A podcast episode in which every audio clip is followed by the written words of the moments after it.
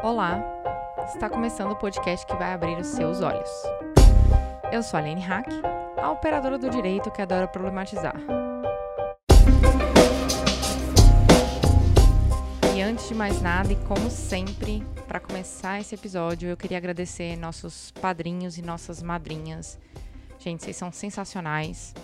É com a ajuda de vocês que esse projeto ainda está aqui, que ele está funcionando, está a todo vapor, mas algumas pessoas me acompanham nas redes e sabem que eu recentemente passei no mestrado e enquanto a bolsa não vem, né? Eu vou precisar ainda mais da ajuda de vocês, porque fica mais difícil tirar dinheiro do bolso para segurar a onda do Olhares. Então, é, gente, vai lá, entra lá, padrim.com.br barra olhares. A partir de cinco reais vocês já recebem também uma newsletter feminista sensacional, feita pela nossa colaboradora, jornalista Nayara Machado. E com essa ajuda de vocês que esse projeto continua funcionando, continua independente, continua possível. Outro recadinho importante. Tá, Aline, não consigo apoiar financeiramente o Olhares. Tá tudo bem.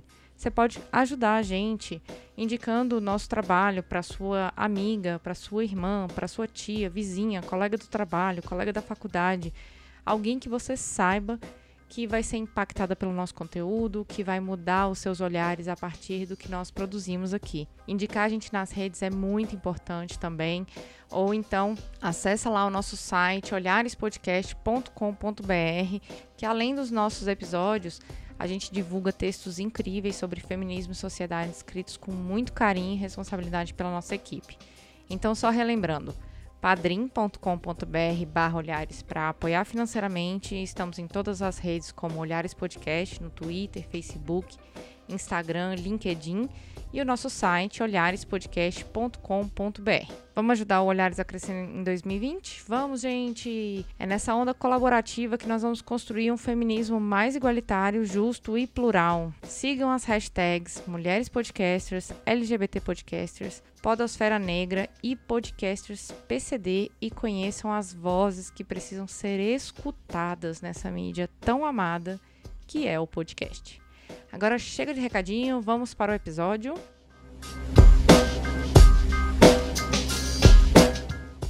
Hoje falaremos sobre mulheres e tecnologia. Esse é um tema que já pediram aqui no Olhares e finalmente conseguimos produzir. E a razão disso é também que, na última pesquisa nacional por amostra de domicílio do IBGE, demonstrou-se que apenas 20% dos profissionais que atuam no mercado de TI são mulheres. Gente, são duas mulheres em 10 a raiz do problema não está atrelada ao grau de educação, porque, segundo o Instituto, as profissionais de TI têm mais diplomas e capacitações do que os homens no setor. E mesmo assim, elas ainda ganham menos, cerca de 34%. E onde é que está esse gargalo? Por que falar de mulheres e tecnologias ainda é um desafio? Mulher e tecnologia combinam? E o que, que nós estamos fazendo para mudar isso? Quais são os projetos que vão mudar as questões de gênero dentro e fora da tecnologia? Essas são perguntas que guiam os blocos desse episódio e as duas pessoas que vão responder essas perguntas são Cristina Castro, CEO da, do projeto Glória, embaixadora da We Américas e professora da Universidade de Brasília. E também Dani Estevan. Atualmente eu estou trabalhando com a parte de empreendedorismo social com foco em diversidade, inclusão e negócios de impacto. E isso veio da minha experiência com a Rede Mulher Empreendedora, que eu sou embaixadora e sou membro das Pai. E juntas começamos mais um Olhares Podcast.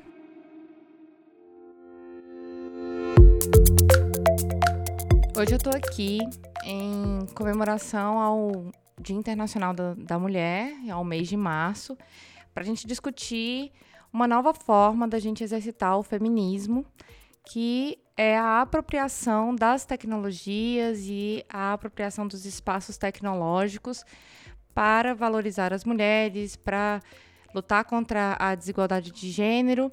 E para construir esse episódio, eu trouxe aqui essas duas mulheres maravilhosas que trabalham com isso, que estão diretamente envolvidas com vários projetos, apesar delas falarem alguns projetos aqui, mas já estive em muitos eventos que elas estiveram, eventos de tecnologia, eventos com mulheres, para falar um pouco sobre isso.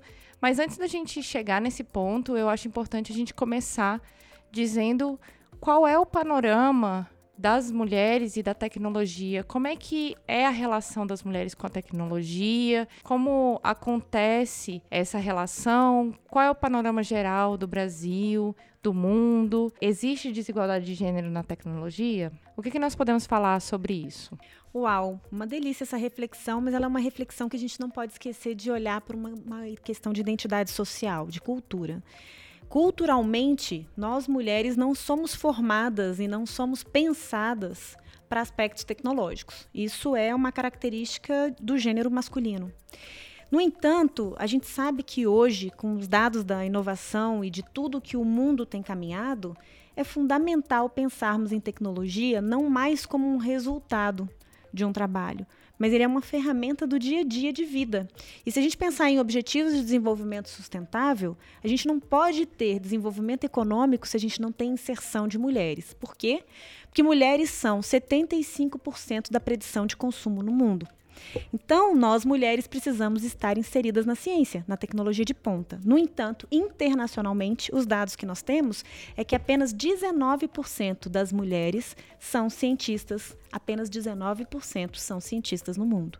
E isso é um impacto grosseiro se a gente parar para pensar é, o quanto isso vai impactar em desenvolvimento sustentável. Não, é importante. Eu costumo dizer assim, a, a tecnologia, né, ela, é ela é transversal.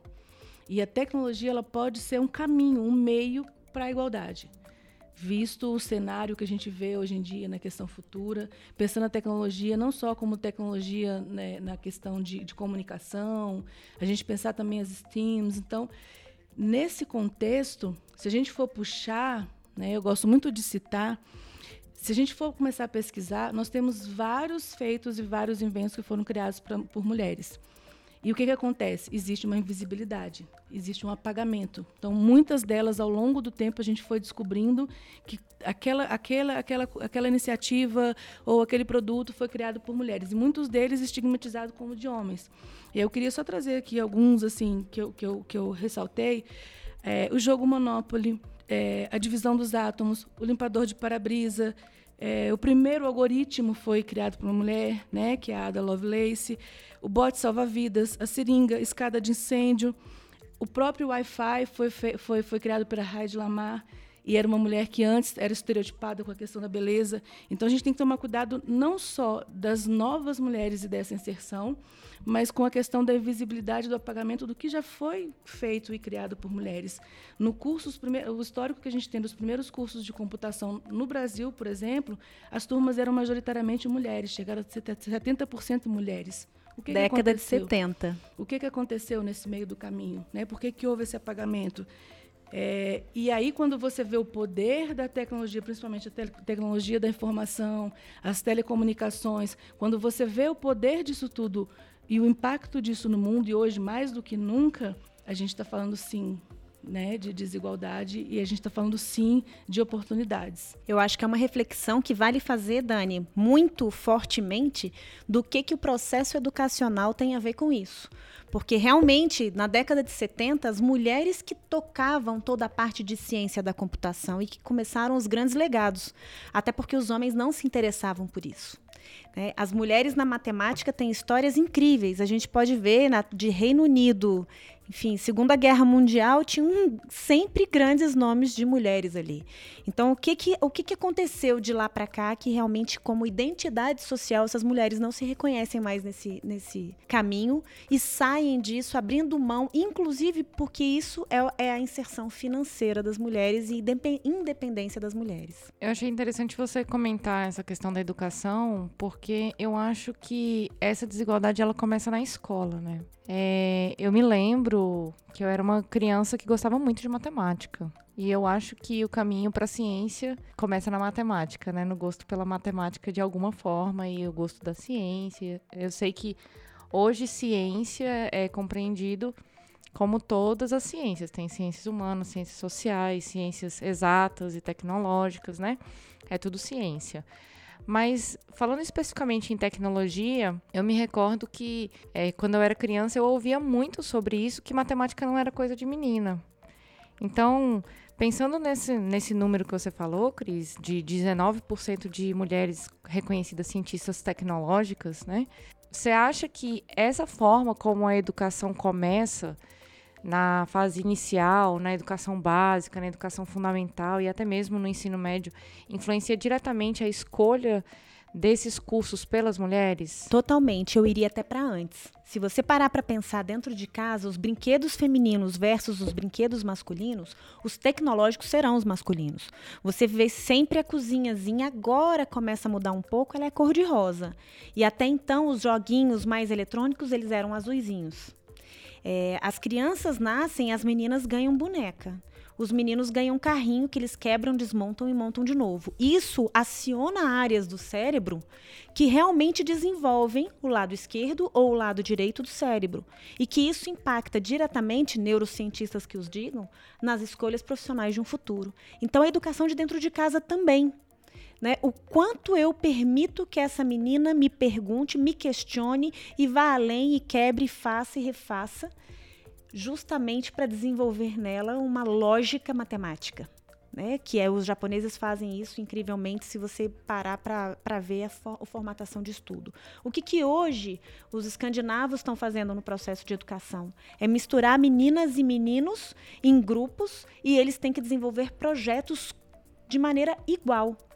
Então, o processo educacional ele é 100% do que num futuro nós teremos dentro das universidades. Eu desafio, sou professora universitária, entre numa escola de engenharia. A grande maioria são homens, ainda.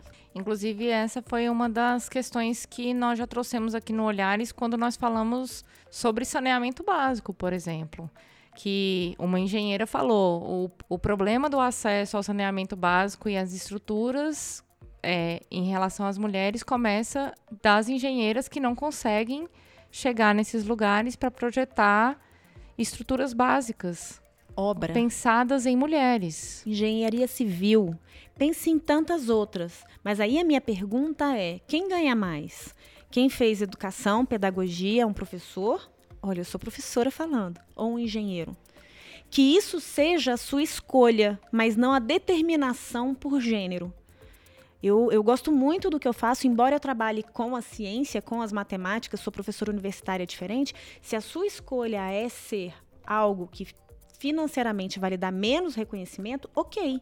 Mas foi escolha e não imposição de gênero isso de escolha é exatamente um dos motivos né, que eu comecei a me interessar e, e falo ser mais ativista e militar mesmo, principalmente não só na questão da tecnologia, mas para as mulheres, foi que eu cheguei a fazer dois semestres de análise de sistemas. E em algum momento eu fiquei falei, cara, isso não é para mim, isso não é coisa de mulher, porque eu tinha muitos homens à minha volta e aquilo começou a me intimidar, porque eu achava que eu não daria conta de fazer aquilo. E quantas mulheres tinha na sua turma, você lembra?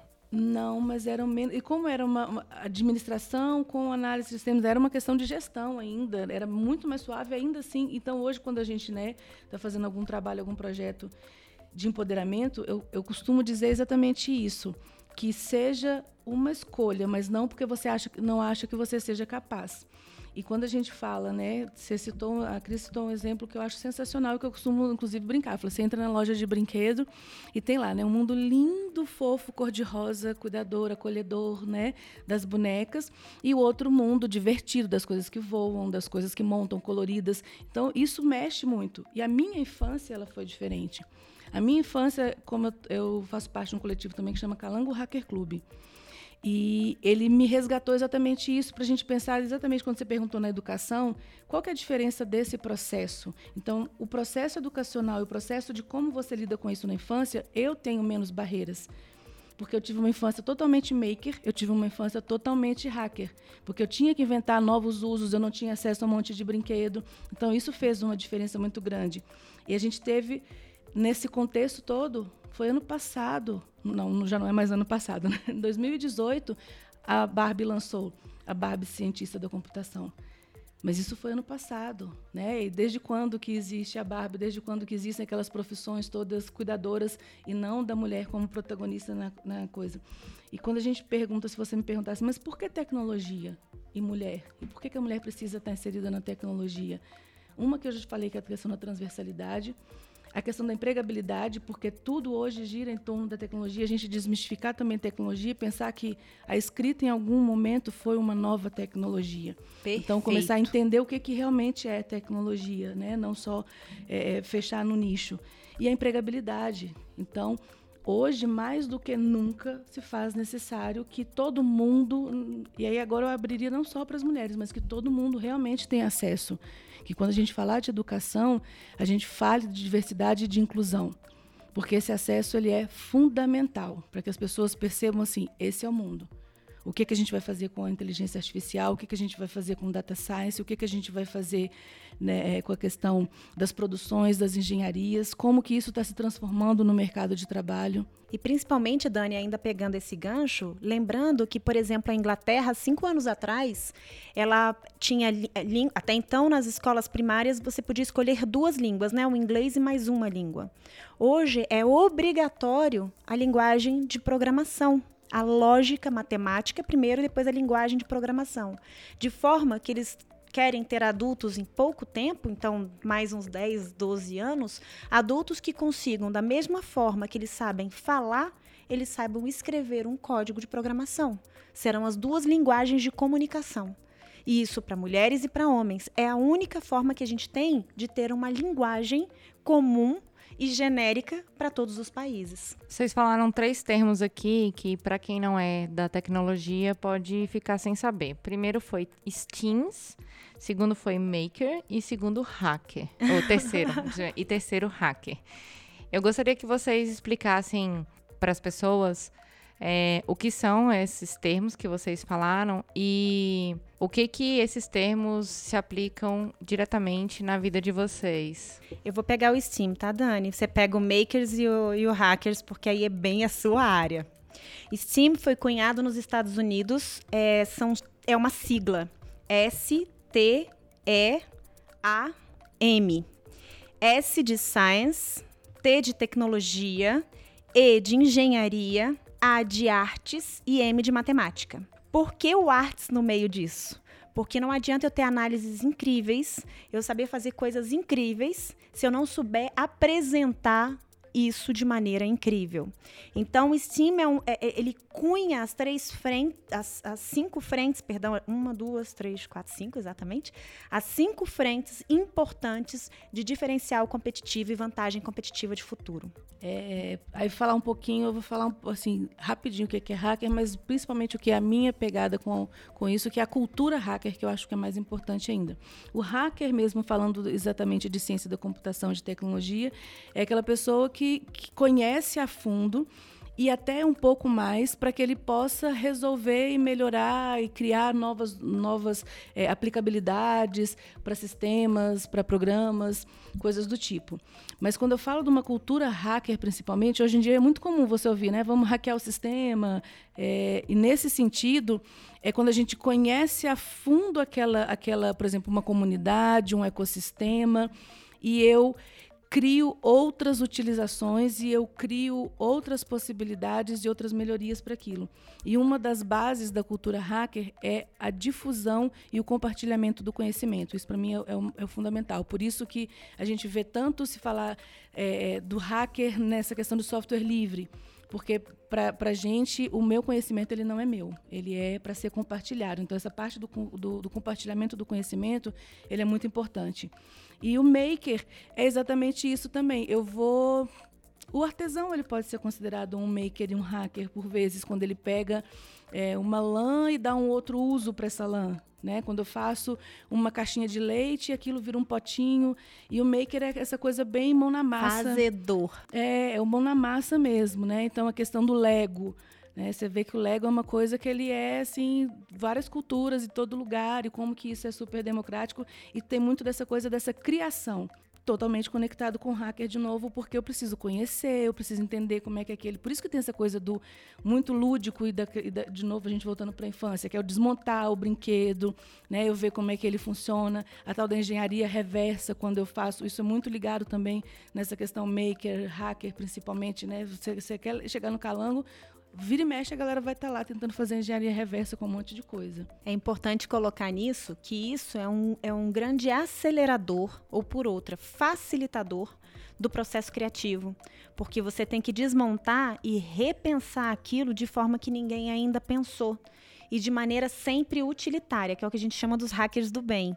Então, o maker do bem também. Quer dizer, como socialmente uma mesma solução, sei lá, de logística de uma cidade pode melhorar outras frentes ou pode ajudar outras frentes. Ou, por exemplo, um aplicativo X que consiga é, descobrir aonde tem vazamento de água dentro dos encanamentos a partir de um robozinho. E não mais precisar quebrar todos os canos para descobrir onde está tendo vazamento de água. E, e, nesse, e nesse sentido, é, entender justamente assim, é importante as pessoas não acharem que hacker, né, porque geralmente hoje em dia a gente está vendo muito nessa desinformação que a gente vive, que hacker é uma coisa negativa. Não, não é o hacker que é uma coisa negativa, né? Tem esse uso da mesma forma que eu tenho uma pessoa que pode ser super inteligente e um cientista que ele pode desenvolver uma bomba que vai matar alguém ou ele pode desenvolver uma vacina que vai curar alguém. Um PS, ética e valores vem de berço e também é processo educacional para qualquer um. Exato. E eu acho que nós fechamos bem aqui o primeiro bloco, dando mais ou menos um pouco desse contexto da tecnologia e da relação das mulheres. Vocês falaram algumas palavras-chave aqui que eu captei, que é, conhecer coisas a fundo, é, verificar possibilidade, multiplicidade, é, arte, conhecer, né? É, é, difundir e compartilhar ideias. E o que para mim isso demonstra claramente que tecnologia e mulher é, tem tudo a ver, porque quando a gente ouve falar muito sobre a capacidade múltipla das mulheres e, e vocês trouxeram a, a capacidade múltipla da, do desenvolvimento da tecnologia, fica difícil para mim dissociar a tecnologia da mulher né? Ainda mais quando nós vivemos hoje no mundo tecnológico, onde muita gente tem acesso a itens tecnológicos, e aí vocês falaram de itens simples, como é, começa desde a vacina, uma seringa, até mesmo um celular, que todo mundo, não vou dizer todo mundo, mas muita gente tem acesso hoje, mas tem a televisão, tem o computador, e tem também outras tecnologias que são de, é, que, não, que não estão sendo faladas aqui. E a gente, infelizmente, não tem tempo para falar tanto. Então, a gente fecha esse bloco é, deixando essa provocação. Por que, que as mulheres foram dissociadas da tecnologia? Para a gente passar para o próximo bloco.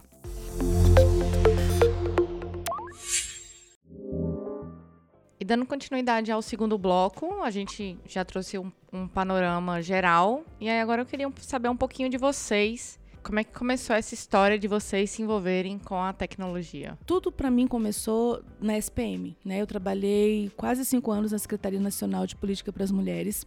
Foi lá também que começou muito meu namoro e essa, esse entendimento e saber que várias coisas que aconteciam na minha vida tinham um nome, tinha uma causa, tinha uma política pública envolvida. Então a questão do feminismo para mim, ela de certa forma é recente quando a gente fala de conceitos mas quando a gente fala de militância e ativismo, eu vi que desde pequena eu já, já era indignada com um monte de coisa. E, e, e, e, trabalhando na SPM, eu percebi a importância, por exemplo, dos dados, quando eu vi o trabalho do observatório, que era incrível a, a riqueza de informações que tinha naquilo ali e o que a gente não estava explorando. Começou a me incomodar que a gente trabalhava muito forte na questão do DISC 180, então a gente batia muito na tecla da violência e começou a faltar para mim como qual que seria o caminho da, de saída da mulher dessa questão da violência. É, e aí foi onde começou a surgir tudo isso ligado ao empreendedorismo, a tecnologia, a empregabilidade, a autonomia econômica, o fortalecimento, o autoconhecimento. Então, tudo isso para mim foram coisas que eu falo que entre um, um, uma violência, um ato de violência, e você fazer a denúncia, e você sair daquela situação, daquele ciclo vicioso, existe uma lacuna muito grande. E passa pela educação, passa pelo empoderamento. E como que eu empodero a mulher? Antes de mais nada, com informação. Ela precisa saber primeiro o que é violência, porque muitas delas não sabem caracterizar várias coisas que elas vivem, que aquilo é, é uma violência. Isso passa pela questão de entender que eu preciso de uma rede que eu não vou conseguir fazer isso sozinha. Então, muitas vezes essas mulheres elas não têm como sair desse ciclo porque a própria rede dela ou é uma rede tóxica ou é uma rede também que não tem informação suficiente. e também passa pela questão do, do, do de você entender que muita coisa que a gente vive hoje, é, eu, nos últimos anos eu mentorei e participei de muitos hackathons. O que, que, é um hackathon? Um hackathon é uma maratona de. É, geralmente são, são finais de semana que acontece. É uma maratona que você vai desenvolver uma solução geralmente voltada para alguma questão social, tecnológica, tem muita tecnologia e inovação envolvida nesse contexto, mas é um final de semana inteiro que você vai desenvolver uma solução, você vai criar uma, uma estratégia, você vai criar uma nova empresa, um, um novo projeto. produto, um projeto, um Legal. serviço. E aí, o que, que acontece? Eu vi muitas pessoas trazendo muita questão de tipo, vou desenvolver um app um aplicativo, vou desenvolver uma plataforma, porque hoje não sei quantos por cento das pessoas têm um smartphone. Ok. Mas ninguém está falando que 75% ou mais dessas pessoas que têm smartphone, elas não têm uma internet. Elas têm acesso talvez a uma rede pré-pago, que, que elas têm assim disponível é um WhatsApp, é um Facebook, e são mídias que são totalmente limitadas, são totalmente direcionadoras e onde você não pode nem pesquisar uma fake news, por exemplo, que a gente está falando tanto de fake news, de como né, vem sendo essa construção. Então, assim, é, os da aí de novo a gente vê a, a importância dos dados, como que eles são trabalhados, como que eles são divulgados e como que você precisa ter informação e saber trabalhar essa informação para que você realmente se empodere, para que você faça um uso dela consciente. E aí, desde então, eu comecei a pesquisar grupos, coletivos, projetos. E aí foi daí que eu conheci as Paileires. Na verdade, eu conheci as Paileires através do Calango. Primeiro, eu comecei a participar do Calango Hacker Club, que é um hacker space que a gente tem aqui. E de lá eu conheci as Paileires, me encantei, apaixonei e entrei de cabeça. Até mesmo pela possibilidade de acesso, pela facilidade de, de, de, de conteúdo, de conexão e, de novo, a gente via, a gente, eu, o que a gente mais descobriu foi que a tecnologia não é o problema. A parte de conhecimento técnico não era o desafio. O desafio na formação das meninas era a autonomia, era a parte emocional delas, eram elas se saberem capazes e se perceberem que elas poderiam mudar todo o contexto delas. Então, antes de chegar numa situação envolvendo a tecnologia propriamente dita, como um hackathon, como um projeto que já está sendo aplicado, outras questões têm que ser resolvidas antes disso tudo. É isso que você está dizendo? Como é, a questão, por exemplo, do acesso à internet. Então, não tem como eu pensar num aplicativo sem pensar quais são os acessos das pessoas à internet. Essa discussão até acontece muito. Tipo, o pessoal fala muito Vou trazer um pouco para minha realidade. O pessoal fala muito que o podcast é muito acessível, né? Acessível quanto? Acessível para quem, né?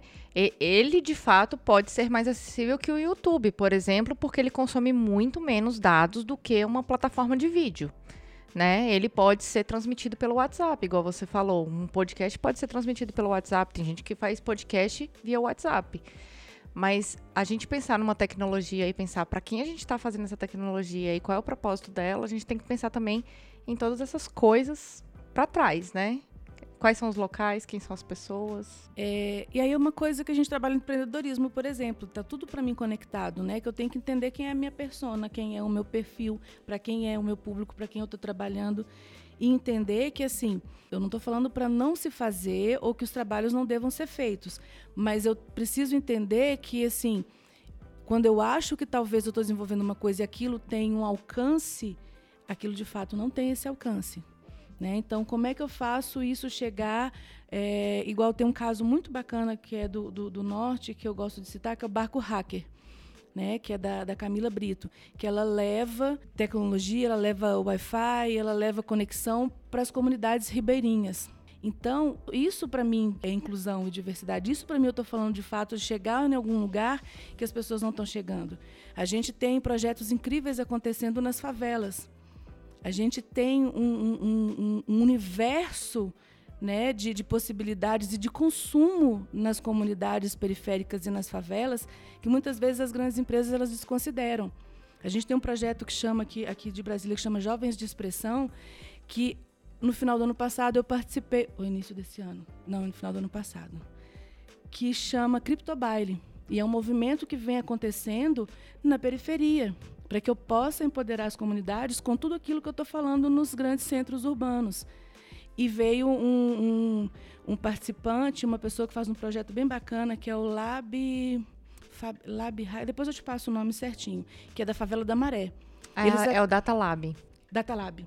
Data Lab. E eles acabaram de fazer lá um, um hackathon, uma maratona voltada para o saneamento básico. Não tem ninguém melhor do que a pessoa que vive aquela realidade para que possa melhorar aquela realidade. Eu só vou saber o que eu preciso melhorar no transporte urbano, na mobilidade, se eu uso o transporte urbano. Então, assim, isso para mim de acesso a realmente quem precisa e quem precisa ter voz é muito importante. E você, Cris? Conta aí a sua história desse, desse envolvimento com a tecnologia. A minha história vem de barriga. Minha mãe é uma grande cientista. É uma pessoa. Bom, se vocês contarem que eu disse a idade dela, eu tô morta. Ela vai ouvir esse podcast e vai saber. Ela vai me matar. Mas é uma, uma, senhora, de, uma senhora jovem de 79 anos e que na sua formação fez matemática e física. Vocês imaginem que uma mulher a essa época só fazia normal. E a minha mãe, o pai permitiu que ela fizesse matemática e física. Só um parênteses para quem não sabe o que é normal, é o antigo magistério Isso. que era para professora. é, que era para professora de ensino básico. É isso. E então, ela eu sou a filha mais nova. Eu tenho um irmão 15 anos mais velho que eu, que é da área de tecnologia. Eu tenho uma irmã 11 anos mais velha que eu, que fez matemática. E nasceu uma filha então é, raspa do tacho e que desde pequeno eles brincavam comigo com ábaco. Eu acho que eu fui querer ter boneca muito tempo depois. O que, que, é um, que, que é um ábaco? Um ábaco é a calculadora antiga dos japoneses, que eles fazem com continha e isso desenvolve raciocínio lógico. A minha mãe brincava comigo com blocos lógicos, que são aqueles formatos, né, quadrado, triângulo, enfim, e que você tem que ir entendendo a lógica do brinquedo e formando e idealizando o que você entende, como você enxerga a partir de, de estruturas geométricas. Então, desde pequena, a minha cabeça era muito voltada para números. Eu brinco muito que o meu marido eu chamo de amor e os filhos eu chamo de filhos, porque a, o meu, meu, eu, eu, a minha lógica na minha cabeça ela é sempre números. Se eu quiser gravar alguma coisa, eu tenho que tentar identificar com números. Isso para mim é o claro. Depois disso, eu, eu tinha uma curiosidade, isso me desenvolveu uma curiosidade danada, e eu sempre buscava soluções. Então, tudo que eu fazia, eu fiz psicologia, não fui para a área de, de matemática nem de engenharia, mas rapidamente eu queria descobrir soluções e os números me traziam soluções. Então eu fui para a área de, de estudos quantitativos. Depois é, eu tive a chance de ter uma formação pelo e-Américas, é um programa do Departamento de Estado americano que forma e trabalha com mulheres para empoderarem mulheres no mundo. Então eu sou embaixadora no Brasil disso desde 2015 e Desde então, a gente tinha que pensar sempre em escala, de novo, números. Ou seja, não adianta eu formar mil pessoas, porque pode ser que essas mil pessoas não tenham condições de, a curto prazo, impactar seu ambiente. Então, essa lógica de modelos matemáticos econométricos, para mim, eram sempre muito presentes. Bom, e aí, por fim, chega a missão. Né? Ao trabalhar com programas é, de empoderamento feminino e entendendo mulheres e a importância de mulheres. E, de novo, eu já falei isso no início do podcast, peço com a liberdade poética para falar de novo: 75% da predição de consumo no mundo é feito por mulheres. Eu vou repetir: 75%. Significa hoje que a predição de consumo no mundo seja a sua compra direta, mulher, ou o que o seu marido vai comprar, ou o que o seu filho vai comprar, vem de uma cabeça feminina. No entanto, só 6% dessas mulheres estão em cargo de liderança. Só 6% dessas mulheres no mundo sabem o que fazer com dinheiro. No entanto, por isso existe um gap, um vale tão grande. Porque as mulheres não são formadas para pensar desenvolvimento sustentável. No entanto, elas são o fator primordial para desenvolvimento econômico percebe? E aí, com isso, eu, entendi claramente qual era a minha missão. No meu caso, com um projeto que já já vocês vão ouvir falar, que é o projeto Glória, era acabar com a violência contra mulheres e meninas. E aí, lembrando que a gente tem cinco estereótipos para pensar em, em, em, acabar com a violência. A educação é uma delas. Porque se eu não tenho acesso à educação que eu quero, isso me traz problemas inúmeros. Primeiro, eu não consegui chegar onde eu poderia chegar apenas por desconhecimento, mas até mesmo de eu ter que continuar dentro de casa com um agressor, com o marido, com o pai, com o irmão agressor, porque eu não tenho condições de me bancar fora de casa. Então, pensar realmente de uma maneira macro programas internacionais que insiram mulheres a partir de uma alfabetização digital. Eu não sei se vocês sabem, tenho certeza que vocês sabem, mas 98% da violência na internet é contra mulheres. Eu vou reforçar os números que eu amo: 98%. Meninas, aprendam o que é segurança cibernética. E isso é tecnologia, Aline, Dani certo? Então, é, é a, a entender a tecnologia, entender as matemáticas, entender os números de base, me permite, inclusive, que eu não sofra um tipo de violência que é a violência tecnológica. Tem o primeiro caso em 2018, em agosto de 2018, saiu na, na, na Times, é, sobre violência tecnológica que foi é, julgada e aprovada na Suprema Corte Americana. Porque um homem foi afastado de casa porque violentava fisicamente a sua mulher. A casa era toda automatizada, ele tinha senhas e ele saiu de casa. E por vingança, o que ele fazia? No meio da madrugada, ele acendia o ar-condicionado, ele desligava o ar-condicionado, ele pegava, esquentava, esquentava a casa, esfriava, esfriava a casa, ele ligava o, o robozinho de limpeza no meio da madrugada e ela achou que estava louca. E foi internada, até descobrirem que isso era um jogo dele. Então, é o nosso futuro, é saber nos cuidar. É o gaslighting 2.0, né? Que o gaslighting, a, o significado da, da palavra. da palavra era justamente isso, né? O, no, no, um termo cunhado na psicologia do, do abusador que mexia no gás, mexia na, na, na luz e a mulher achava que estava ficando doida e é, e é, uma, é um tipo de violência contra a mulher. Brincando com tecnologia, então seria o 5.0, que é o que a gente está brincando com a internet agora. É. Nesses contextos que vocês falaram, é, para a gente fechar esse bloco, eu queria saber é, quando é que, dentro dos contextos que vocês se viram, é, essa questão da SPM que a Dani falou, essa questão de você perceber que na tecnologia você tinha que falar, trabalhar com números, com dados para projetos e como isso se relaciona diretamente. É, como é que a interação das mulheres que, que vocês já lidavam fez com que vocês se, se tornassem essas mulheres que hoje lutam pela tecnologia?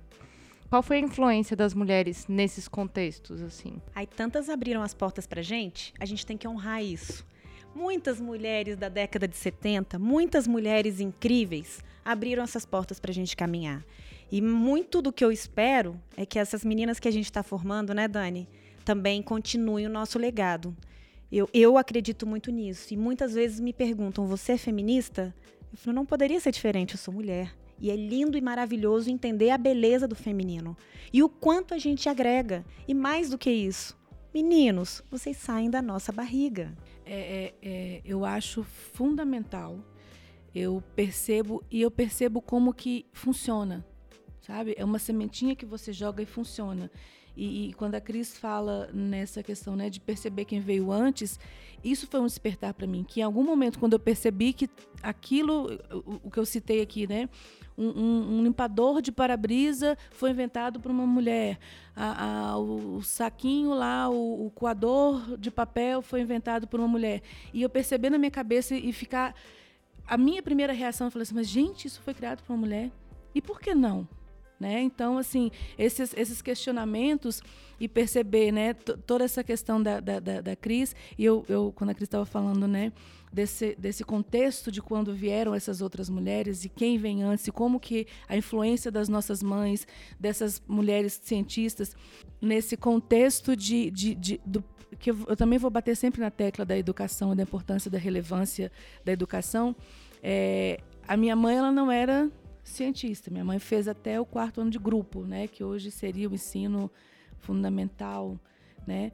E aí, mas eu sempre tive esse mesmo, esse, eu, eu, também tive esse, esse incentivo na minha infância de fazer, de aprender, de criar, de desenvolver. Então você vê o tanto que, que isso é fundamental. E hoje a gente tem o privilégio, eu falo que é, não sei se foi a minha busca, se foi um encontro, se é essa vontade de transformar essas realidades e essa gratidão por tudo, por quem abriu essas portas para gente. Aqui em Brasília a gente tem um cenário no Distrito Federal muito rico. Então só eu participei, tive a oportunidade e o privilégio de estar ou junto na coorganização de vários outros projetos. Então só aqui eu citaria para você meninas.comp, que é desenvolvido pela professora Leteia na, da UNB. Esse projeto, através do meninas.comp, foi que eu cheguei e conheci as meninas da, da UIT, né, que é a Agência de Telecomunicações da ONU, que começou, começou o projeto do Tic Tac, que hoje é. é America, America Girls Can Code. Então, assim, e foi um outro projeto, um foi puxando o outro. E como que você vai vendo que as iniciativas se multiplicam e como que você vai vendo que elas surtem efeito. E como que você vai vendo que o processo, que ele começa às vezes no ensino médio, a gente já identificou que ele precisa descer um pouquinho mais e como a Cris estava falando, isso precisa vir desde a educação infantil. Então quando a gente fala da primeira infância, ela sim é fundamental nesse desdobramento. E como alguém abriu as portas para a gente, eu também acredito que a gente está abrindo as portas porque não tem um projeto que eu participei o Jungle Girls, cada turma que a gente forma, crescem as pessoas que querem aderir ao projeto e que querem multiplicar aquilo para outras meninas. Então, assim, é um, é um, é, realmente existe um impacto social muito forte nisso. E quando a gente está falando de feminismo e a gente fala da questão das redes e das mulheres e como elas se juntam e se, e se ajudam, cada mulher que você transforma, ela transforma o seu ecossistema, ela transforma o seu mundo à sua volta. Então isso é muito real, isso é muito impactante, isso é transformador. E eu acho que se eu fosse o outro lado que não quer ver isso acontecer, eu também teria medo. É, eu, eu acho que a gente fechou muito bem esse, esse bloco. É, essa, essa forma da gente pensar em redes também, eu, eu, eu gostei dessa sua fala, Dani, porque eu acredito que se a gente pensa em redes, né, a gente na tecnologia a gente fala muito em redes, né? Então, como é que as relações offline elas acabam indo para o virtual e elas retornam para o offline em forma de redes? Isso é muito importante. Posso só fazer um paralelo importante? A gente tem uma tendência de polarizar e desvincular as coisas. E eu acredito muito no caminho do meio. Tanto quando eu falo das redes neurais quanto as redes computacionais que foram é, é, é, inspiradas nas redes neurais, eu estou falando exatamente desses nós e dessas conexões. E assim, é, é, tudo que a gente trouxe, a Cris trouxe dados incríveis. Contra dados não há argumentos. Entendeu? Então, assim, eu não posso. Uma das tecnologias mais incríveis e que a gente hoje é uma, ainda vai continuar sendo o nosso desafio é a psique humana. Porque Perfeito. eu estou falando, estou falando o tempo inteiro, não é simplesmente de uma tecnologia mas de imaginar cenários possíveis para o desdobramento dessa mente que ainda é algo que a gente não alcança. E aí, Dani, eu vou puxar isso para uma coisa que eu falo sempre em toda palestra quando eu falo da glória. Segundo Jung, ao tocar uma alma humana, seja apenas outra alma humana. Esse é o nosso grande desafio, não é a tecnologia, é saber ser gente. Ela vai para o infinito. Mas o nosso desafio daqui para frente vai ser como que eu vou construir valores éticos, limites éticos e morais para esse, esse crescimento. Então vamos para o terceiro bloco dizer como é que a gente vai desenvolver um pouco sobre esses projetos e esses desafios.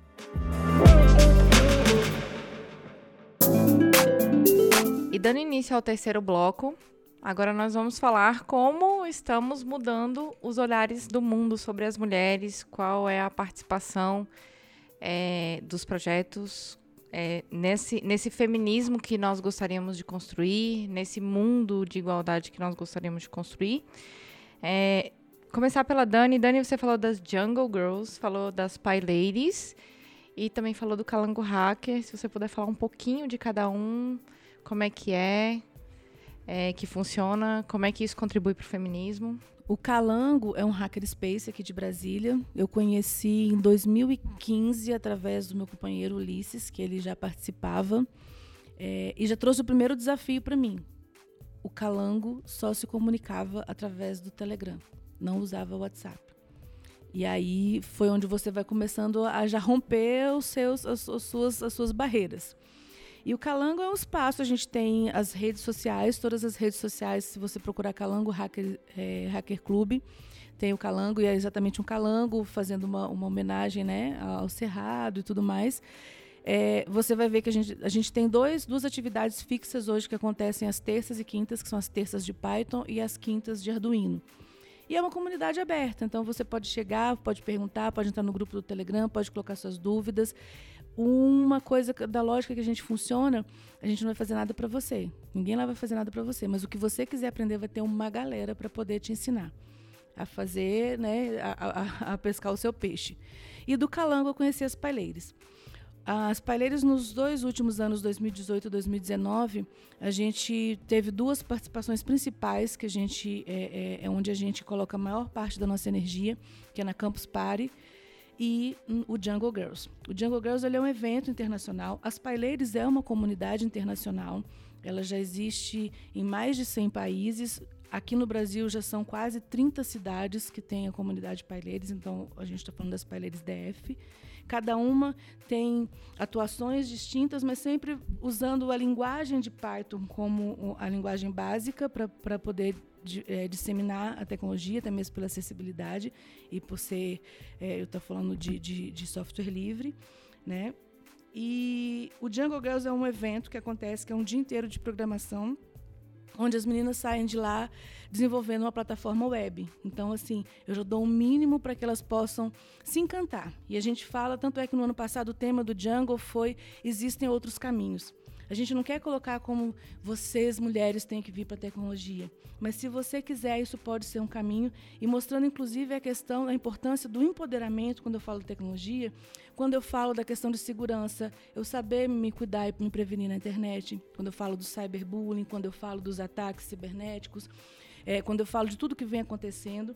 Quando eu falo hoje do data science, então eu saber a importância dos dados e é uma profissão que está cada vez demandando mais, crescendo mais. Eu preciso de pessoas especialistas, especializadas e de preferência com olhares diversos para que isso possa acontecer.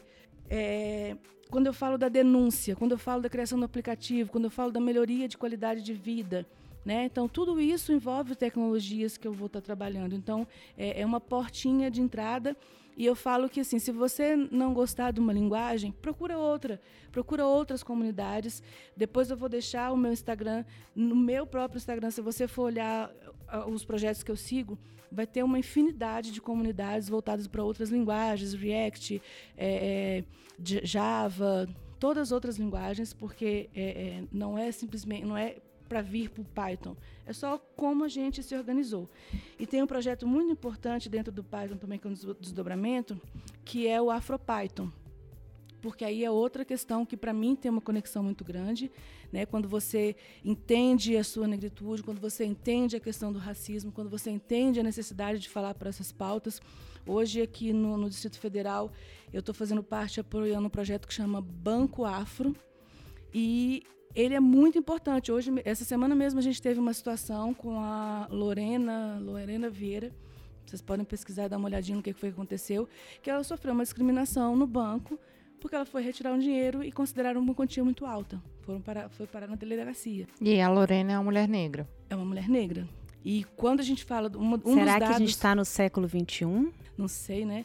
Quando a gente fala do, do Banco Afro ele, ele vem trabalhando a questão da desbancarização e um dos indicadores que eles mostram é exatamente que existe um, um certo constrangimento, muitas vezes, das pessoas negras, às vezes das pessoas periféricas, em estar numa, numa agência bancária. O atendimento, ele realmente, muitas vezes, é diferenciado. Então, assim, não é um achismo. Tem pesquisas, tem informações, de novo, contra dados, não há argumentos. E por isso nós precisamos tanto dos dados e, de novo, eu estou falando de tecnologia, porque quando eu falo do banco digital, é, quando eu crio uma interação, uma conexão, o Banco Afro ele é um spin-off do, do afroempreendedorismo, do afroempreendedor, que é um projeto voltado para o empreendedorismo negro. E hoje ele surgiu justamente porque as pessoas eram desbancarizadas ou não tinham conexão, é, é, empatia mesmo, não se sentiam incluídas e, e, e, e pelas outras, pelos outros bancos. Então, essa questão da empatia, dessa conexão, é muito importante e é um olhar diferenciado para esse projeto. Nesse ano a gente vai ter outra edição do Jungle Girls, então eu sugiro que as pessoas acompanhem as nossas redes sociais. As paileiras elas vão estar em todas as redes sociais também, Twitter, GitHub, é, Facebook, Instagram. A gente tem o um site também onde tem todas as informações. A gente sempre está divulgando. Então esse ano vai ter outro Jungle Girls. É um evento que ele é a capacitação é só para mulheres, mas a gente tem um pré e pós-evento que a gente sai mobilizando toda a comunidade. A gente vai estar tá com bancada na comunidade na, na, na Campus Party de novo esse ano. E a gente está começando um projeto agora de fazer formação para essa parte de data science para as meninas. Então a gente está buscando algumas parcerias para poder viabilizar isso e sempre em parceria com todos os projetos que a gente acredita e que a gente vê coerência e sinergia com o que a gente está colocando, né? Porque não adianta também a gente entrar num projeto que às vezes fala que é para mulher, mas que não defende de fato a pauta. Então, é, esse ano também a gente está fazendo uma participação e apoiando, e a Cris depois pode falar melhor, que é o Steam Power for Girl. Exato, que é um projeto da Embaixada dos Estados Unidos. Então, assim, ano passado a gente teve apoiando o Data Meeting, na, com o espaço Girls in Tech. Então, todos os grandes, relevantes, importantes e realmente transformadores projetos de impacto social voltado para a igualdade de gênero, a gente quer estar tá participando. Ano passado a gente foi participou... Você esteve no America's Girls Can Code, muito bem, representando muito bem mulheres na tecnologia. O Olhares também esteve no America's A Girls Glória também esteve. e, e, a gente foi, teve em Manaus também no nono Fórum da Internet, que também é um, um, um evento de muita relevância e a gente falando exatamente isso, da importância da tecnologia como um caminho para a igualdade. É, é interessante essa mobilização que vocês fazem com, com as paileiras porque eu também estive na, na Campus Party no ano passado e a bancada das paileiras era uma coisa inacreditável. É, é, era lotada o tempo todo, com um monte de meninas, um, sempre tendo atividade. Eu acho que foi uma bancada frenética, assim, maravilhosa. E eu acho que, que é bem isso que você falou a gente vai ocupando esses espaços, vai plantando uma sementinha, e aí essa mulher, ela muda todo o ecossistema dela mesmo. Então, uma menina, né, eu, é, a gente falou aqui do, do American Girls Can Code, que foi justamente onde eu conheci a Cris. Esses espaços que a gente vai plantando as sementinhas, eles ecoam muito longe. Essas sementinhas, elas vão para muito longe, né? E assim, e aí eu falo como mera espectadora dos seus projetos, Dani. Eu, eu acho dos seus projetos e do, do projeto de todas essas mulheres e meninas. É, é incrível o que vocês estão fazendo com essas meninas. E sabe assim, quando eu falo o que é mais importante é você ser coerente e você fazer aquilo que você acredita, porque assim, o que, que foi o diferencial e por que, que você percebeu isso na Campus Party? Porque a gente fez uma coisa que eu falo muito com as pessoas. Gente, tem espaço para todo mundo. E no ano passado, por que, que foi que a nossa bancada bombou? Porque a gente, teve, a gente teve algumas portas fechadas, a gente percebeu alguns nãos, e aí a gente resolveu transformar isso em algo positivo. Então, ao invés de tipo, ah, não fechou essa porta e aí agora eu vou reclamar e vou brigar e vou ficar indignada. Não, o que, que eu posso fazer de concreto para transformar isso? E o que, que a gente fez? Abriu a bancada para outras comunidades. Comunidades, inclusive, que não estariam numa campus party se não fosse a nossa, a nossa, a nossa abertura para que elas tivessem espaço de fala. E aí foi exatamente isso. A gente quer democratizar a tecnologia e desmistificar o que as pessoas entendem de tecnologia. Então, a gente teve, por exemplo, uma, uma, uma atividade, uma oficina de mandala da deusa dentro de uma campus party. E eu trouxe pessoas que jamais entrariam naquele, naquele, naquele evento se não fosse por causa dessa atividade. E nisso a gente percebeu que quando a gente dividiu o nosso espaço, a gente multiplicou e acessou muito mais pessoas. Então, funciona. Eu posso abrir espaço, eu posso compartilhar, porque isso vai multiplicar. E às vezes gerar inovação que, que a gente não consegue perceber que é uma necessidade, né? E detalhe, a gente teve uma oficina que foi muito significativa, que a gente tem, a gente faz algumas oficinas para criança. Então tem, por exemplo, a Bruna toca uma oficina que chama Pai Baby. E na oficina de criança que teve na Campus Party, teve uma mulher de 60 a mais, que é a Jussara. E depois ela conheceu a gente na Campus Party, participou da oficina e foi para fazer o Jungle Girls. E hoje ela sempre está em contato com a gente, foi pro, pro, pro Ela Pode e começou a se conectar e ver que, tipo assim, cara, eu, é, isso também é para mim. Então não é só quando a gente fala das meninas, é o tanto que isso é acessível e a gente faz questão de, quando a gente faz a, a classificação, porque geralmente para o Jungle Girl se inscrevem mais, mais mulheres do que as vagas existentes. A gente coloca um peso maior para quem nunca viu programação. Muito legal. E você, Cris, conta pra gente o que, que é a Glória. Ai, a Glória é uma robozinha, uma inteligência artificial. É um conjunto de algoritmos que vem para acabar com a violência contra mulheres e meninas. Nós estamos lançando no Brasil, mas tenho a honra de dizer, primeira mão, que já fechamos fora do Brasil. Então a Glória ela vai entrar agora em, em vários países. É, já estamos, estou viajando semana que vem para os Estados Unidos, já porque estamos fechando várias parcerias. E um dos primeiros projetos que a Glória tem, inclusive, o primeiro grant que ela recebe, é um instituto, é um instituto sem fins lucrativos, é justamente trabalhar com o que a Dani estava contando, o Steam Power for Girl, onde a gente vai pegar meninas de cidades satélites é, em condição de vulnerabilidade, escolas públicas, e ao longo de um ano nós vamos formar cientistas. Isso vai acontecer aqui no Distrito Federal. O nosso piloto. Uhum. E a gente espera que isso dê muito certo para que possa ser implementado pelo Departamento de Estado americano, Embaixada americana no Brasil e consulados, que a gente pode implementar isso no Brasil como um todo. Então, nós estamos fazendo um piloto aqui. Então, essa é uma primeira ação do Instituto Glória, dentro de outras tantas, mas essa é o primeiro com dinheiro. A gente trabalha muito na parte de formação, educação de meninas em STEAM. É, a gente também trabalha o, o, Instituto Glória na parte de empreendedorismo, ou seja, inserção de mulheres no mercado a partir de formação digital. É, somos muito parceiras, eu e a Dani. Eu tenho um prazer enorme de ter ela do meu lado segurando a minha mão, porque muitas dessas é, iniciativas, se ela não tivesse do lado, eu não sei se eu teria coragem de fazer. E tantas portas ela abre também. É, mas eu fico muito grata, por exemplo, o Data Meeting, que foi uma competição, aí é um Dataton, que é uma maratona de dados, que acontece ao longo de 60 dias. O ano passado a gente teve segundo Dataton é, brasileiro e temos aqui, a, a, temática foi educação, o ano passado, e eu tenho orgulho de dizer que foi o maior Dataton do mundo, com quase 800 equipes inscritas, 3, 3 mil pessoas participando. E aí, Aline, eu te falo arrepiando a alma. Primeiro lugar, vencedora. Tinham muitas equipes inscritas fora do Brasil. Foram três mulheres. Para dizer que a gente está ocupando o nosso espaço. E a gente fez esse espaço Girls, é, Girls in Tech, que era justamente para que projetos e programas e eventos de muito dinheiro de onde normalmente são as mesmas pessoas que estão, a gente pudesse trazer meninas em condição de vulnerabilidade que não teriam acesso a isso para se pensar numa tecnologia acessível.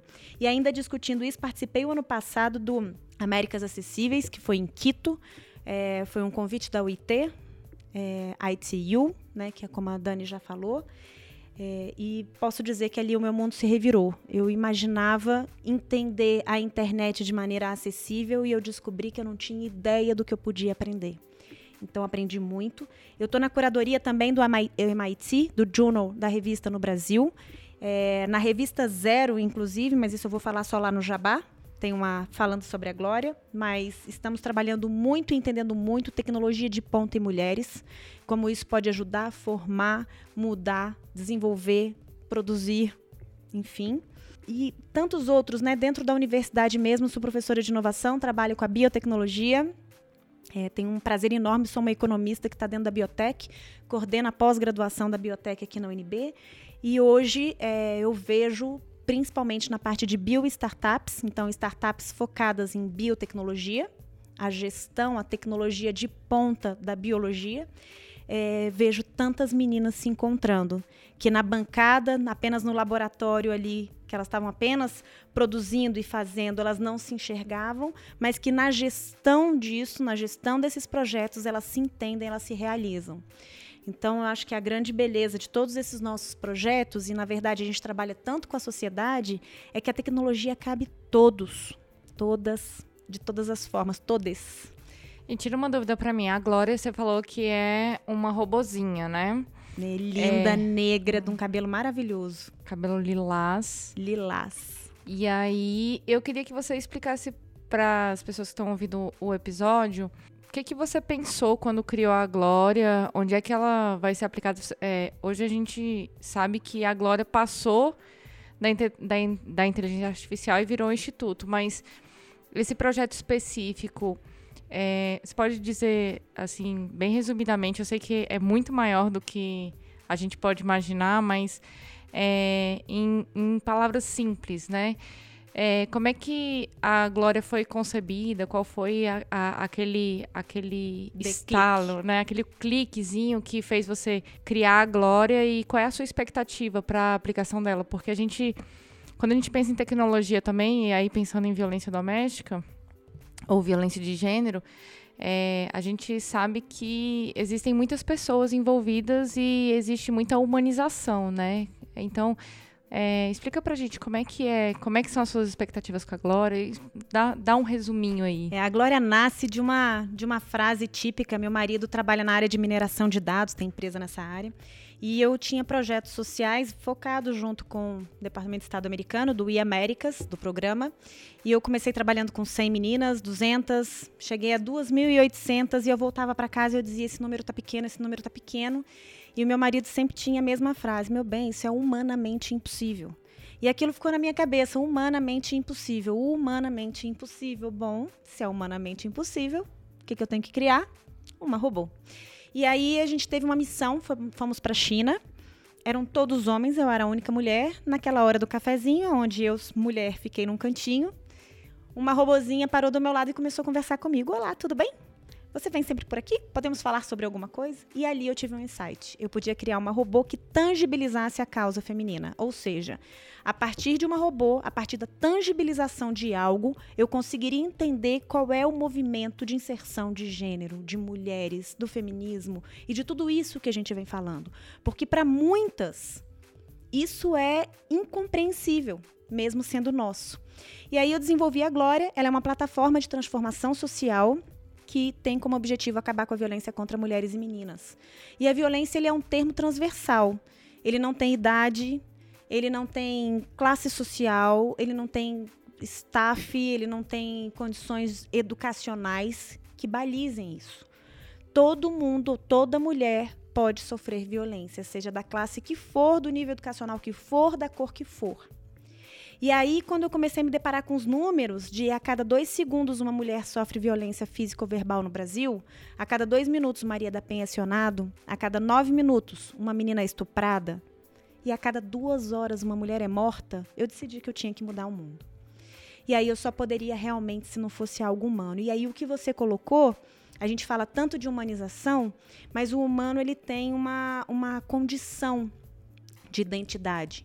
Ele julga, então, uma mulher que chegue, que esteja sofrendo violência, mas ela queira voltar para o marido, se uma outra mulher está ouvindo isso, ou um outro homem, ele vai ficar chateado. Poxa vida, você está passando por tudo isso, por que, que você está passando por isso? E por que, que você vai voltar? E a Glória não julga, porque o algoritmo dela não é feito para julgar. Então, ela acredita que as mulheres e as meninas, elas têm que saber os seus direitos, os seus deveres, as suas condições, o seu papel no mundo e a sua importância de papel no mundo.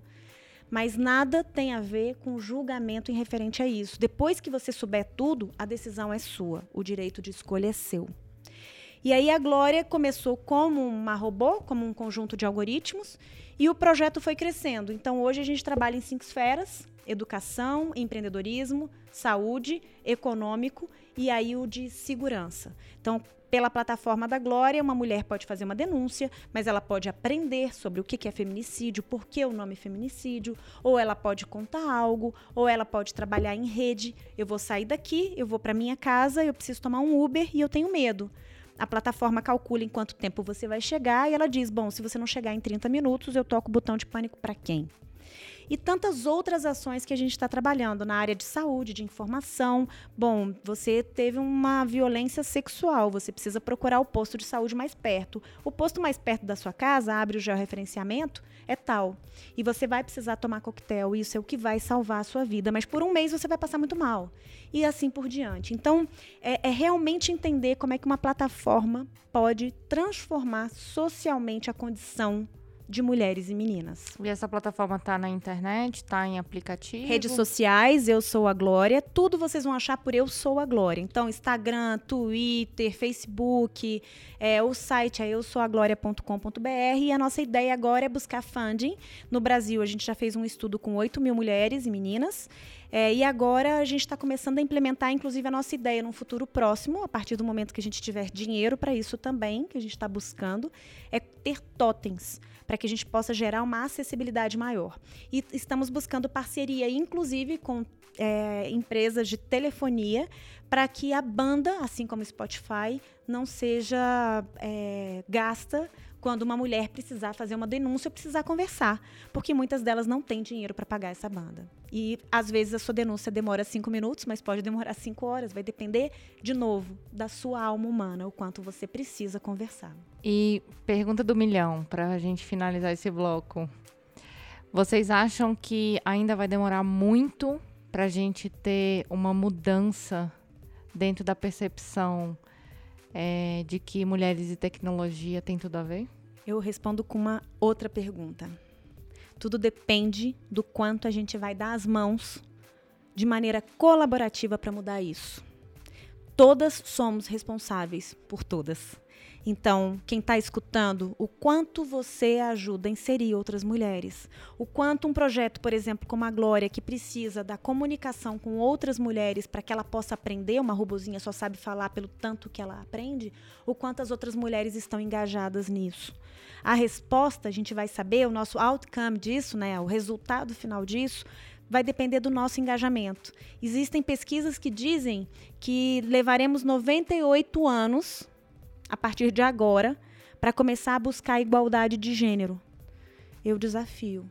A gente pode dividir essa quantidade de tempos, a gente pode dividir em quatro, inclusive. Tudo depende do quanto nós, mulheres, estamos engajadas em batalhar por isso. E eu complementaria exatamente com a questão de que hoje nós temos a tecnologia ao nosso favor, então nós não temos barreiras.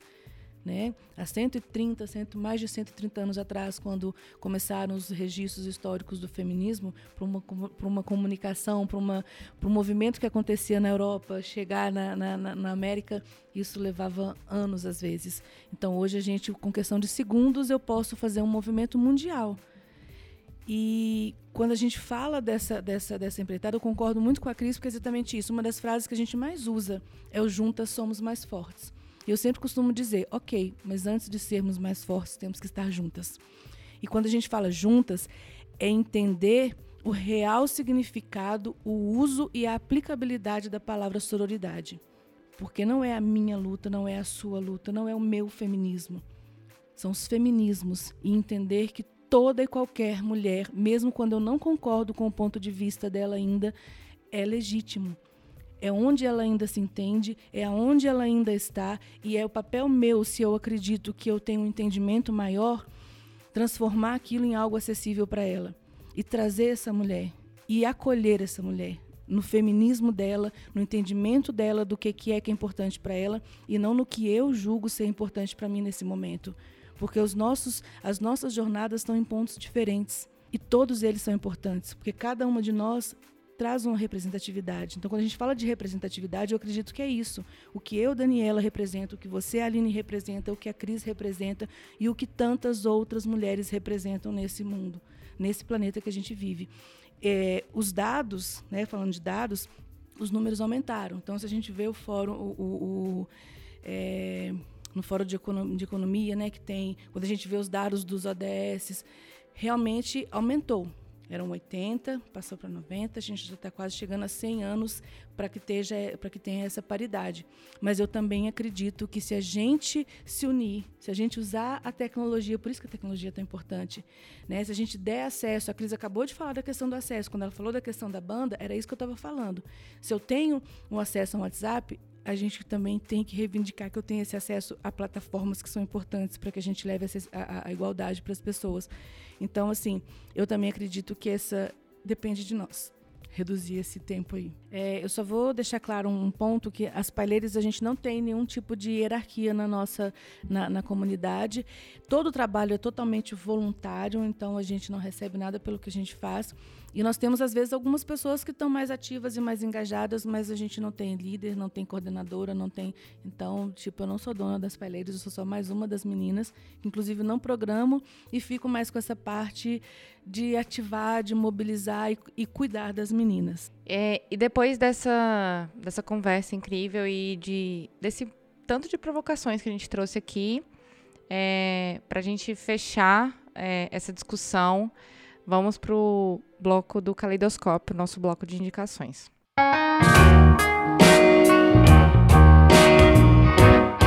E começando o nosso bloco de indicações, o caleidoscópio, uh, esse é o momento, se você está chegando nesse episódio agora, se você conheceu Olhares agora, esse é o momento que nós pedimos para as nossas convidadas para que indiquem conteúdo, é, canais, palestras, livros, algo além do que nós conversamos aqui hoje ou para se inteirar mais. Então, então vamos começar pela Cris. É, Cris, faz aí o seu jabá, também aproveita esse momento para dizer para dizer onde é que está a Glória, os canais. Ah, eu vou começar pela Glória. Primeiro, a gente está lançando um livro, agora dia 27 do 3, às 18h30, na Livraria da Vila, Jardim Paulista, Empreendedoras da Lei. E lá tem um capítulo falando sobre o Projeto Glória. Tem mulheres incríveis, vale a pena. A segunda coisa, nos sigam nas redes. Arroba eu sou a Glória. Twitter, Instagram. Bom, o meu Instagram, Cristina Castro. E como livro eu faço uma indicação de As Bruxas da Noite, de Ritana Armeni, a história não contada do regime aéreo feminino russo durante a Segunda Guerra Mundial. Nós mulheres somos incríveis, sensacionais e a gente tem muito na nossa história. Bom, esses são os. Ah, sim! Estou na curadoria do MIT, do Journal Brasil. A edição zero tem uma matéria da Glória, a gente já está na edição 2. Vale super a pena para quem quer entender tecnologia de ponta, empreendedorismo e o futuro, principalmente sabendo que o futuro é feminino. E você, Dani? É, eu, quero, eu quero indicar dois livros que teoricamente não tem muito a ver com tecnologia, que é o Misbehaving, que ele fala muito da questão comportamental de consumo e o Teoria Geral dos Sistemas do Bertalanffy. Por que, que eu estou indicando esses livros? Principalmente quando a gente está pensando nessa construção, mesmo que se eu for criar um app, como eu, como eu entendo a mente humana de consumo, então é importante a gente também ter outras leituras. É, tem dois documentários que eu queria indicar.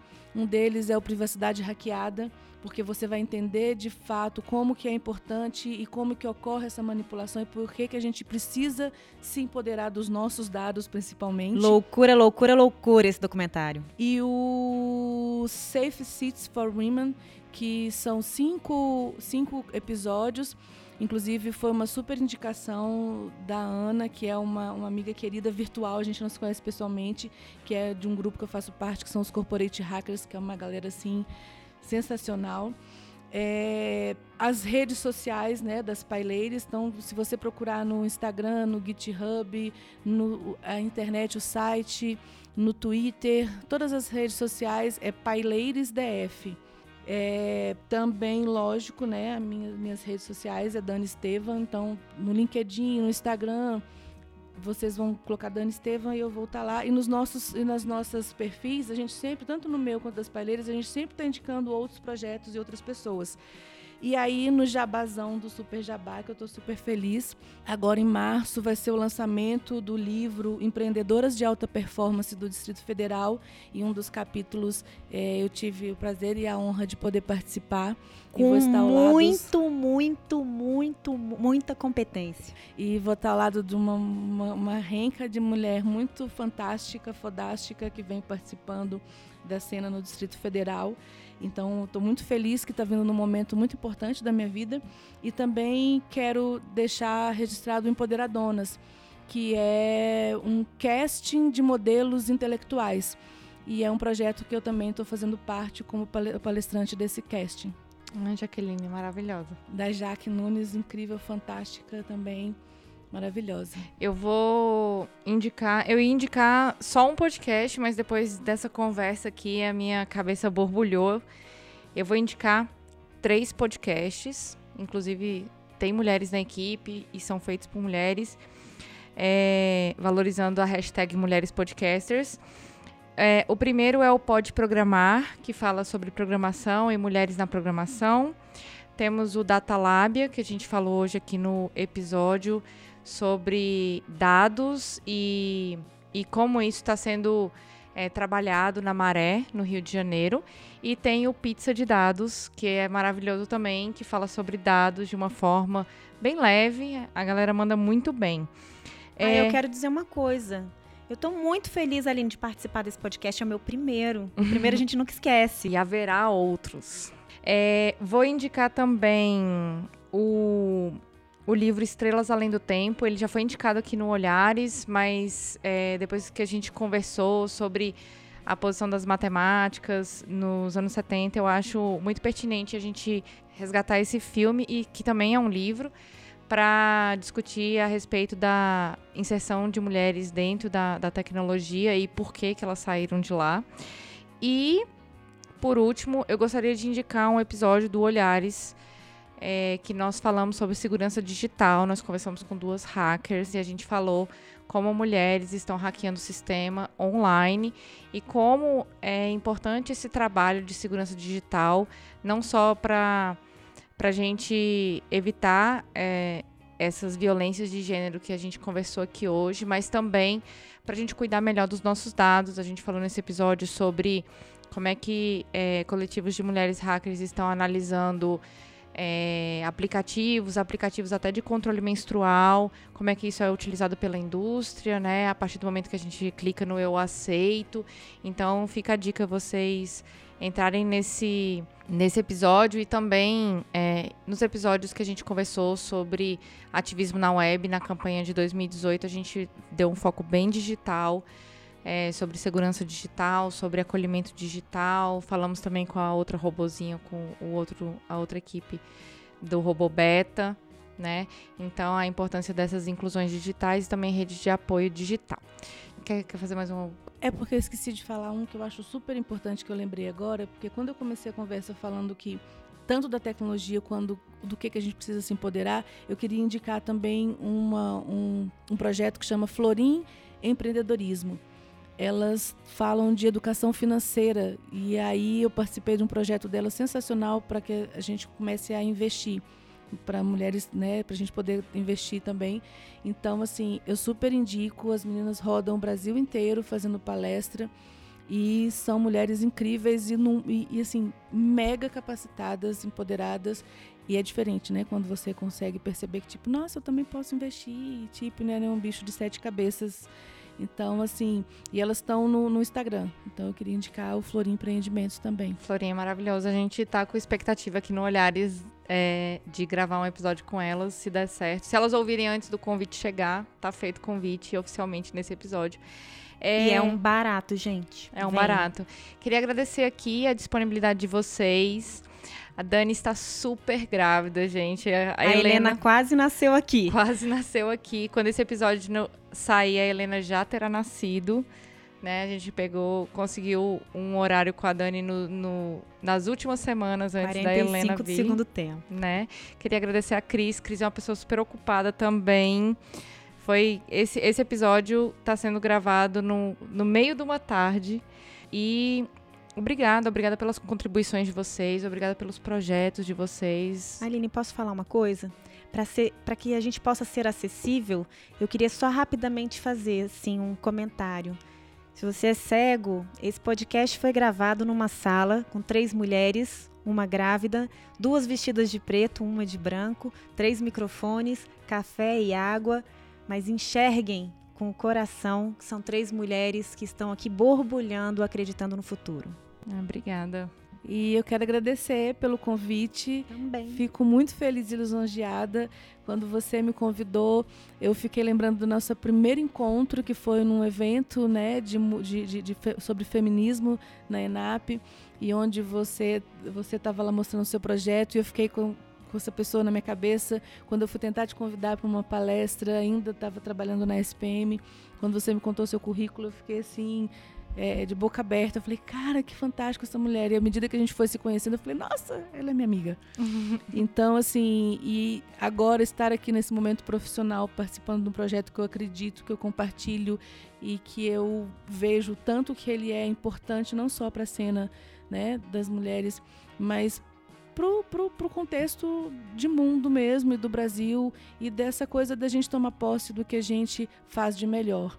Então, assim, parabéns pelo trabalho e para mim realmente é uma honra estar aqui com você, assim, ah, e principalmente obrigada. com a Cris, que é uma pessoa que no, nos últimos anos mais me empoderou e me mostrou tanto que eu sou capaz. Então, assim, you. não poderia estar em melhor companhia. E agora, esperando a Helena, e super comportada, ela está entendendo a importância já de falar dessa pauta, ela sabia que ela tinha que esperar um pouquinho e continuando com a questão da crise, a gente ainda está aqui que o meu filho está me acompanhando. Então, assim, é, poder viver a minha maternidade e trabalhar está sendo incrível.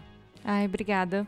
E Muito nós obrigada, encerramos Aline. aqui. Muito obrigada. Ouvintes, Olhares Podcast. Só de ouvir dá para ver que é diferente. Obrigada, galera. Esse podcast é uma produção Caleidoscópio Digital.